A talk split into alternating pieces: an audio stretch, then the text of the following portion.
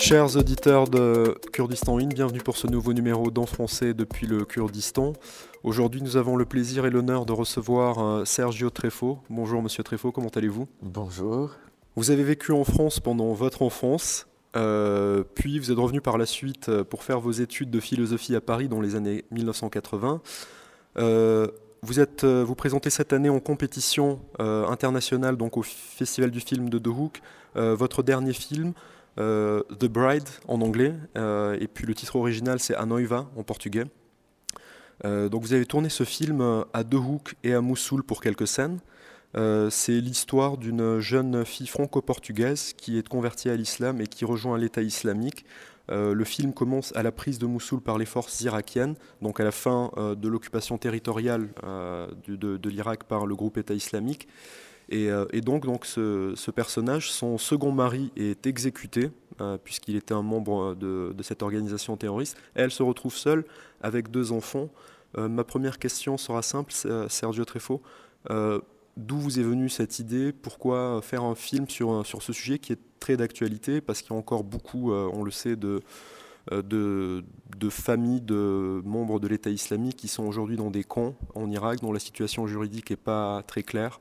Euh, je pense aussi beaucoup aux, Français ou aux Européens, aux Occidentaux en général qui ont rejoint l'État islamique et, euh, qui sont aujourd'hui dans une situation juridique qui n'est pas très claire puisque les États ne veulent pas les récupérer. Elles sont aujourd'hui pour beaucoup de ces jeunes femmes dans des camps en Syrie ou en Irak.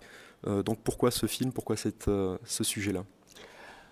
Je suis comme tout le monde. C'est très simple. En 1914, en 2014, pardon, en 2014, on était tous absolument surpris de voir des jeunes d'origine multiple, pas nécessairement euh, d'origine musulmane, mais des gens qui se convertissaient pas un islam, de paix, mais un islam de guerre et, terrible, euh, qui, partaient, qui quittaient leur maison et qui venaient rejoindre, pour les jeunes filles, venaient se marier à des Rambo combattants.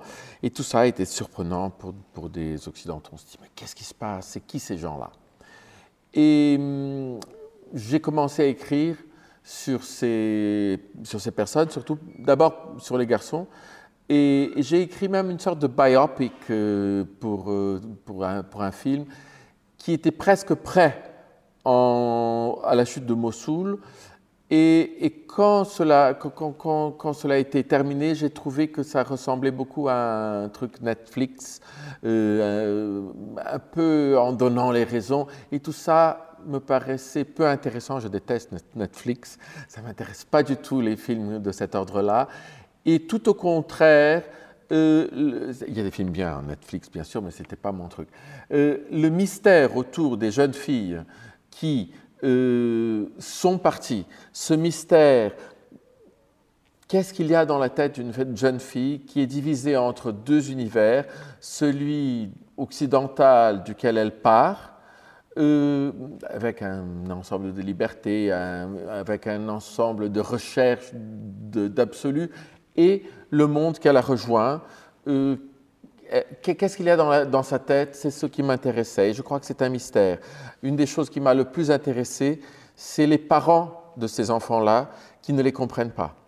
Euh, et, le film a été construit euh, presque par opposition à tout ce que je voyais dans la presse française en particulier, anglaise, euh, où, les journalistes se mettaient à la place des juges, se mettaient à la place de la justice, ils les traitaient euh, de façon très paternaliste, euh, sans essayer de les comprendre, les personnages. Ils, se mettaient en train de donner, voilà, c'est pour cette raison psychologique, c'est pour cette raison sociologique, alors qu'il y a un grand mystère dans ces personnages-là. Et que si, si même ceux qui sont les plus proches ne les comprennent pas. C'est sur ce mystère-là que j'ai voulu construire le film. Je ne sais pas si j'ai répondu à la question. C'est parfait, euh, non, non, c'est très bien. Euh, le film, il a eu la première à Venise, c'est important de le dire. Il était en compétition à Horizonte. C'est le mieux qu'un. Enfin, entre Cannes et Venise, c'est les grands festivals du monde. Donc, c'est la première du film a, été, a eu lieu à Venise. Il, il, a été présenté déjà au Festival de São Paulo avec une presse extraordinaire. Il était au Festival de Séville où il a eu le prix New Wave sur les nouvelles euh, manières de raconter le cinéma.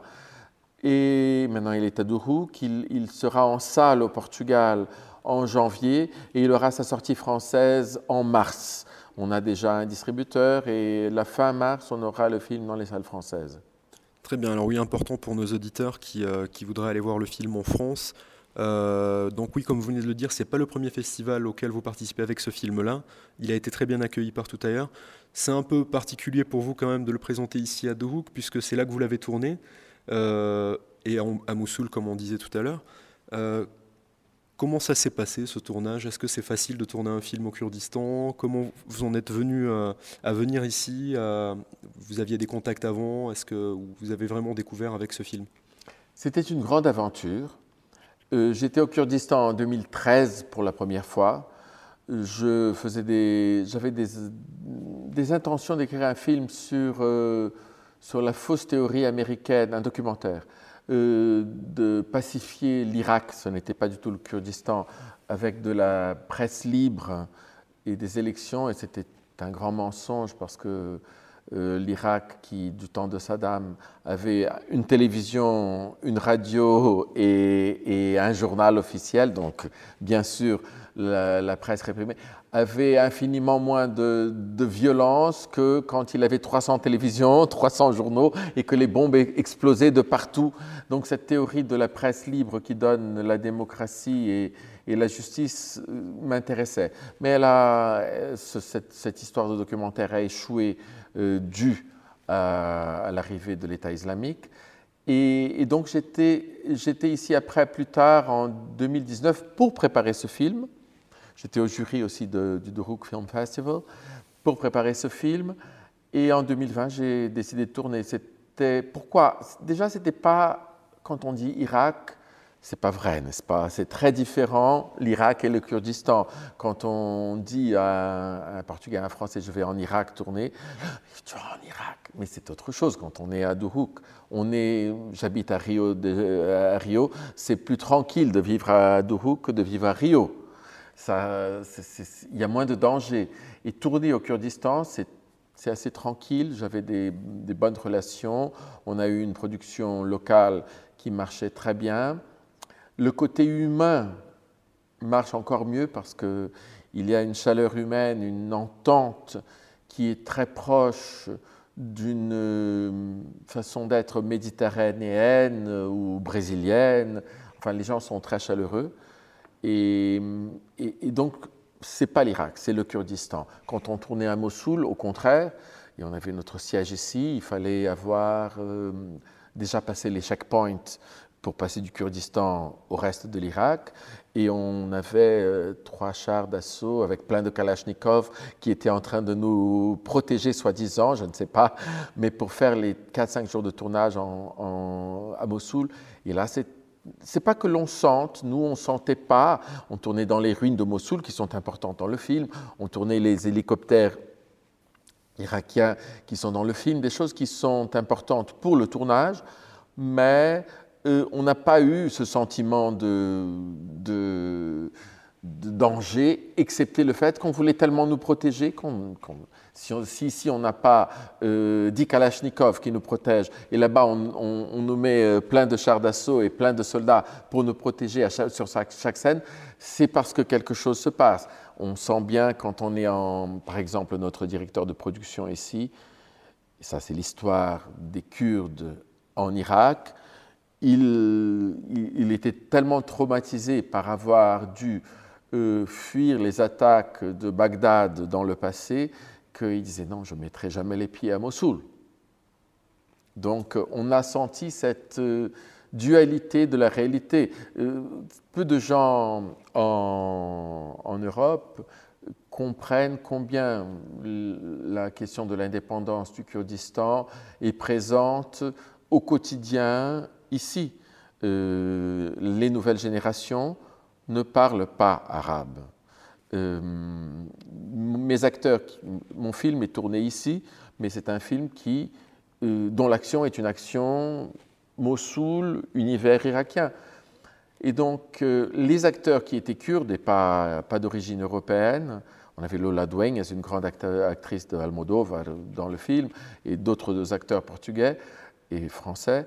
Euh, pour eux, c'est normal d'avoir euh, des coachs en, arabe si c'est le cas. Notre actrice principale, elle avait un coach en arabe. Mais les acteurs irakiens, kurdes, ils avaient besoin d'un coach arabe parce que leur arabe est un arabe euh, plus douteux, disons. Ils mélangent le masculin et le féminin, le pluriel et le singulier, parce qu'ils ne le parlent pas au quotidien. C'est-à-dire c'est une région où euh, le désir d'indépendance est si pressant et si présent à la fois que, que la langue arabe est presque, quoi qu'elle soit la langue d'État, est presque la langue de l'ennemi. Oui, euh, je, vois que vous, êtes, euh, vous connaissez très très bien la région et les subtilités qu'il peut y avoir. Euh, que je vois beaucoup, je remarque beaucoup aussi quand on dit euh, on va en Irak, j'ai eu toutes ces réflexions. Mais vous avez raison, on a l'impression que c'est euh, le Kurdistan et le reste de l'Irak, c'est deux pays qui n'ont rien à voir, qui aujourd'hui ne se comprennent plus forcément par la langue aussi, parce que comme vous venez de le, de le rappeler, les jeunes générations surtout, comme la région est autonome depuis 1991 dans les faits, eh bien, on étudie en kurde au Kurdistan et donc les cours d'arabe sont, sont bien sûr présents à l'école, mais, euh, mais le niveau d'arabe euh, global des nouvelles générations est, est très mauvais. Et, euh, donc, oui, vous avez raison, il y a toutes ces subtilités. Moussoul, qui est à une demi-heure de Dohuk en voiture, c'est un autre univers. Et les gens ne veulent, les Kurdes n'y vont pas, ils ne se sentent pas forcément en sécurité. donc, vous avez raison de souligner toutes ces, toutes ces subtilités qu'il peut y avoir. Euh, c'était la première fois que vous tourniez dans une ambiance comme ça avec des chars d'assaut pour vous protéger? Oui, non, j'ai tourné dans beaucoup d'endroits. Je, ne me souviens plus. Par exemple, quand on tournait, j'ai une euh, expérience de l'univers arabe différente euh, parce que j'ai tourné pendant longtemps au Caire, dans les cimetières du Caire. Le Caire a 20 millions d'habitants. C'était un documentaire qui s'appelle La Cité des Morts qui était une. Euh, il est passé à Arte, je crois. Euh, une coproduction Portugal-Espagne. Et le Caire a, 20 millions d'habitants et un million vit dans les cimetières. Et ce million qui vit dans les cimetières, c'est une réalité très spéciale où, euh, pour, les, pour les gens qui sont les habitants du Caire, c'est presque un tabou. il n'y avait pas un danger de char d'assaut, mais on était en train de tourner dans l'illégalité parce qu'on tournait du temps de Moubarak et hum, par exemple, l'ambassadeur du Portugal a écrit des lettres à trois, euh, euh, ministres euh, égyptiens de l'époque pour demander des autorisations de tournage. On n'a jamais eu l'autorisation. Donc on a tourné dans l'illégalité dans les cimetières du Caire, qui sont des cimetières historiques, musulmans historiques, où l'État égyptien ne voulait pas que cela soit visible, parce qu'ils n'aiment pas que l'on comprennent que dans cette ville, il y a presque un million de personnes qui habitent dans les cimetières. C'est quelque chose qu'ils... Même les Égyptiens, ils n'aiment pas beaucoup euh, cette idée. Mais, mais on ne faisait pas du tout un documentaire euh, euh, de dénonciation et encore moins un documentaire misérabiliste. C'est un documentaire sur la façon dont ces personnes vivent très heureusement au milieu des tombes et on fait la fête. Euh, c'est absolument un village comme tous les autres et plus agréable d'y vivre que dans plein d'autres endroits du Caire, même parce que à un moment donné, du temps, du temps de Sadat, ou, oui, je crois que c'était encore du temps de Sadat, on a construit des, des immeubles dans les alentours du Caire pour les, pour les, pour, les, pour les sortir du cimetière. Et eux, ils louaient ces appartements à d'autres personnes et ils rentraient au cimetière, qui ressemblaient à des petits villages égyptiens et qui avaient un charme énorme. Voilà, c'est mon expérience de, de, choses illégales, je crois. Sinon, on a toujours des dangers. J'ai tourné en Ukraine juste, à, juste avant le début. Euh, un des derniers trains entre Kiev et Sébastopol avant que la Crimée euh, soit, reprise par les, soit prise par les Russes. Donc euh, j'ai un peu d'expérience de choses comme ça. Mais, mais l'expérience ici était très particulière et très heureuse. Et j'espère que le public s'intéresse à ce... Je crois que le public s'intéressera à ce film sur ce qu'il y a dans la tête d'une jeune fille euh, de 17 ans et qu'on a des difficultés à comprendre. je pense aussi que les gens vont s'y intéresser. C'est un sujet qui est très d'actualité. Je, pense à la France notamment parce qu'on a toujours ce problème et les médias en parlent de temps en temps du retour de ces jeunes femmes avec leurs enfants euh, ben, en France, puisqu'elles sont de nationalité française, alors converties ou d'origine musulmane.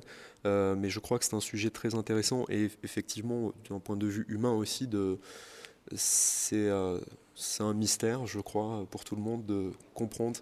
Évidemment, ce sont à chaque fois des histoires individuelles, donc c'est chaque fois c'est différent, mais de comprendre ce qui se passe dans la tête, surtout de ces jeunes filles qui, euh, qui vont aller. Euh, en fait, elles étaient là pour se marier et faire des enfants, hein, tout simplement. C'est pas comme euh, les jeunes hommes qui venaient se battre. c'est un sujet très intéressant, effectivement. Je crois que les spectateurs vont s'y intéresser. Le film part de, Il y a beaucoup de dialogues qui sortent de, de situations très réelles. On a pris, pour exemple, le cas de plusieurs jeunes filles françaises, d'ailleurs, euh, et, dont on avait fait des reportages et des interviews avec des tournages dans des tribunaux. Donc, euh, par exemple, la scène du tribunal est une scène qui est textuellement, les dialogues sont textuellement sortis de cas réels.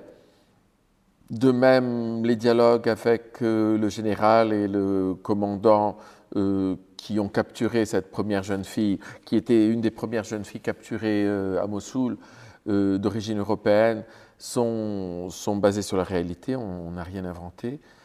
Euh, en France maintenant, finalement, euh, il y a eu une décision très récente de rapatriement, mais, mais le, le côté d'avoir gardé pendant cinq années, ou d'avoir maintenu pendant cinq années des, des familles entières, parce qu'il y a des enfants qui grandissent dans des camps, n'est pas une garantie de, de l'avenir tranquille de ces personnes. Il y a un limbo qui s'est établi euh, qui, qui n'aide pas à, la réintégration non plus. Le fait que les gens soient, euh, que, que l'Europe ait pris cinq ans, il y a eu une position un peu de se laver les mains.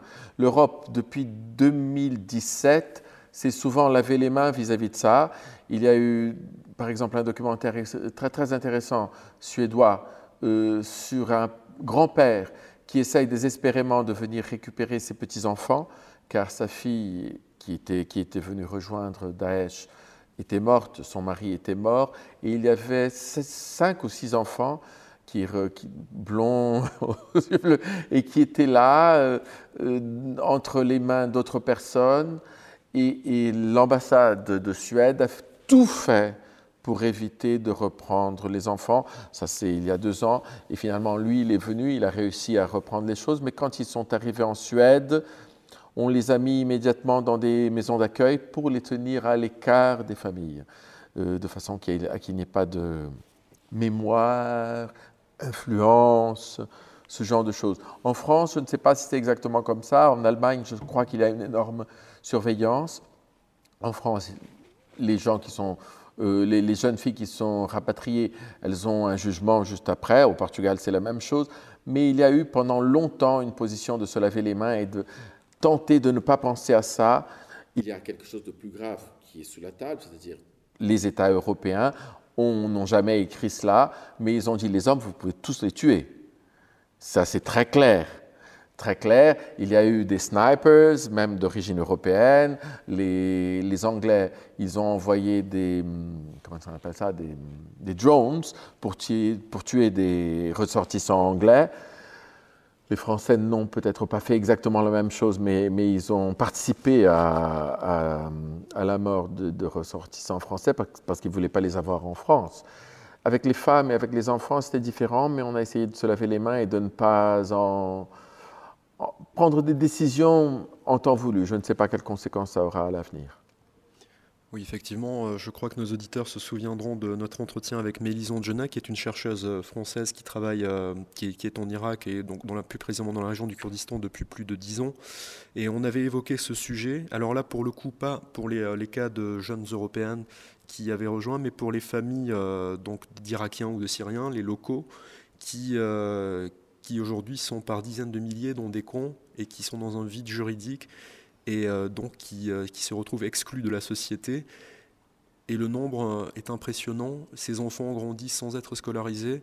Et je, crois que malheureusement, en terme, ce sera une armée de réserve pour, pour, d'autres groupes terroristes islamistes ou, ou Daesh qui, quoi qu'on en dise, n'est pas encore euh, éradiqué. Hein. donc, ils n'ont plus de, prise territoriale en Irak ou en Syrie, mais euh, des cellules dormantes, etc. Donc c'est effectivement un dossier explosif.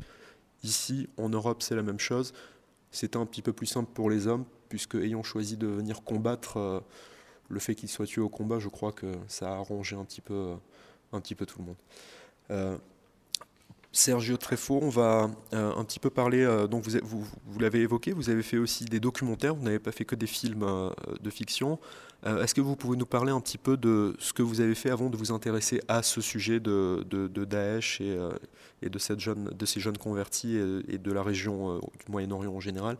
Vous avez, par exemple, notamment, vous nous avez parlé d'un documentaire au Caire, vous avez fait d'autres documentaires, d'autres films, lesquels vous ont si vous deviez en conseiller à nos, auditeurs pour qu'ils connaissent votre cinéma, lequel vous, conseilleriez Mais très, simplement, il y a un film en salle en ce moment en France. Je ne sais pas quel est le jour de l'émission. Euh, le Paraíso est un film qui est sorti il y a quatre semaines en France, à Paris. À Paris, il est au cinéma à l'espace Saint-Michel.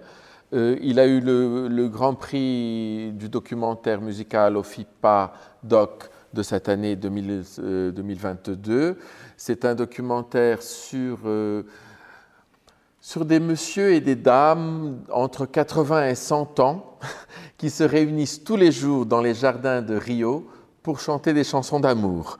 Et, et, ce qui est vraiment très, très beau dans le film, c'est que ces personnes-là, elles disent qu'elles n'ont jamais été aussi heureuses de leur vie.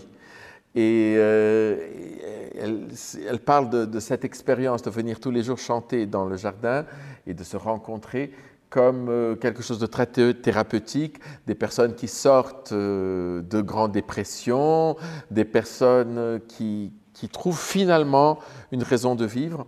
Le, film à Paris a eu, et en France, il a eu de très très très très bonnes critiques.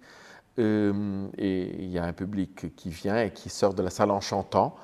Euh, il est sorti au Portugal où il est resté trois mois en salle et, au Brésil on, l'a présenté également. C'est un film qui ne parle pas seulement euh, du Brésil et de, Rio et de cette joie de vivre. Et ce n'est pas la samba qu'on connaît d'habitude. Le film est très musical, on n'arrête pas de chanter.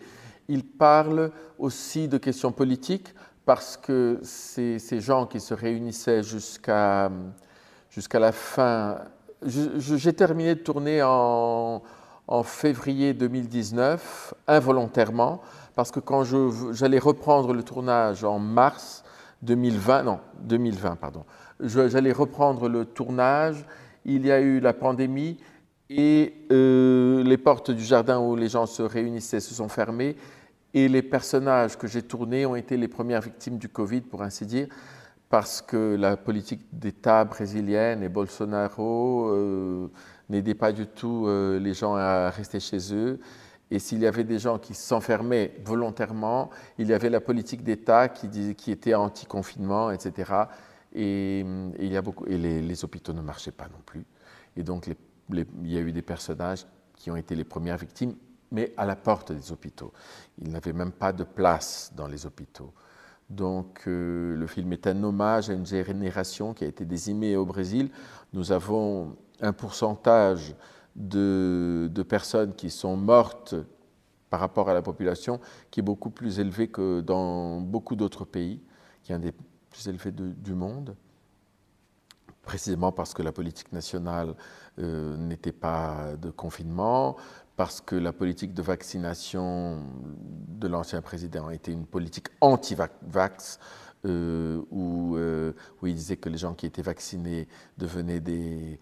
des, des comment est-ce qu'on dit en français? Jacaré, euh, des crocodiles.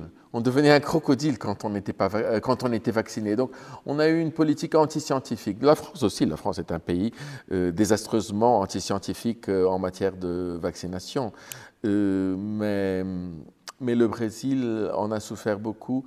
Et ce film, il parle d'une génération désimée par cette par, par, le Covid, mais une génération qui avait une joie de vivre qui n'est pas habituelle en Europe. Donc je conseille Paraíso, dont vous pouvez prendre la bande-annonce aussi, à, des spectateurs qui veulent trouver une façon d'être beaucoup plus heureux dans leur troisième âge.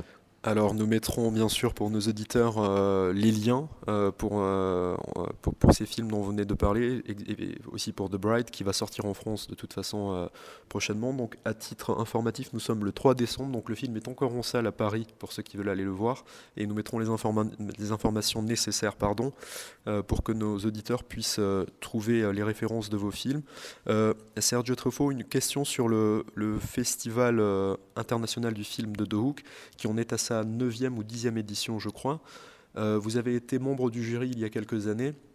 Euh, vous présentez cette année un film en compétition internationale. On vous souhaite euh, de, gagner. Qu'est-ce que vous pensez du festival que vous connaissez un petit peu déjà Qu'est-ce que vous pouvez en dire? Est-ce que c'est la sélection des films? Moi, en tant que spectateur, depuis quelques années, je trouve qu'elle est bonne. On voit de très bons films. Qu'est-ce que vous en pensez? C'est l'occasion de voir des choses qu'on ne voit pas ailleurs, pour commencer. Et euh, ça ouvre euh, des perspectives, ça, ça, fait exploser la tête. Euh, on connaît déjà la, réalité kurde est une réalité qui n'est pas si connue d'Europe. Et quand on arrive ici, on comprend mieux les quatre pays où il y a des populations kurdes d'origine. Évidemment, il y a des Kurdes dans tout le monde, en France, aux États-Unis, en Allemagne, partout. Mais ces quatre régions qui parlent, qui, ont, une même origine, ça, nous fait comprendre beaucoup de choses qu'on ne connaissait pas, ça nous, ça nous fait découvrir d'autres horizons. Et il y a un esprit de festival qui est aussi différent parce que c'est très convivial. C'est très convivial, c'est très généreux, les gens sont tout le temps en train de faire des connaissances et de, parler. Donc, euh, si je viens pour la troisième fois, par exemple, mon film était à Venise, et Venise, c'est juste un showcase. Ce n'est pas un festival convivial, ce n'est pas un festival où, on a l'opportunité de, connaître des gens, et même d'autres festivals ici, c'est très particulier, très amical. Donc, euh, ambiance familiale pour le festival euh, de The Hook. Euh, Sergio Trefo, merci beaucoup de nous avoir accordé du temps pour cette interview. Nous mettrons les liens, comme je l'ai dit, pour nos spectateurs, pour vos films. Merci Sergio Treffaut. Et puis bonne chance pour la compétition. Merci beaucoup. Merci beaucoup. Au revoir.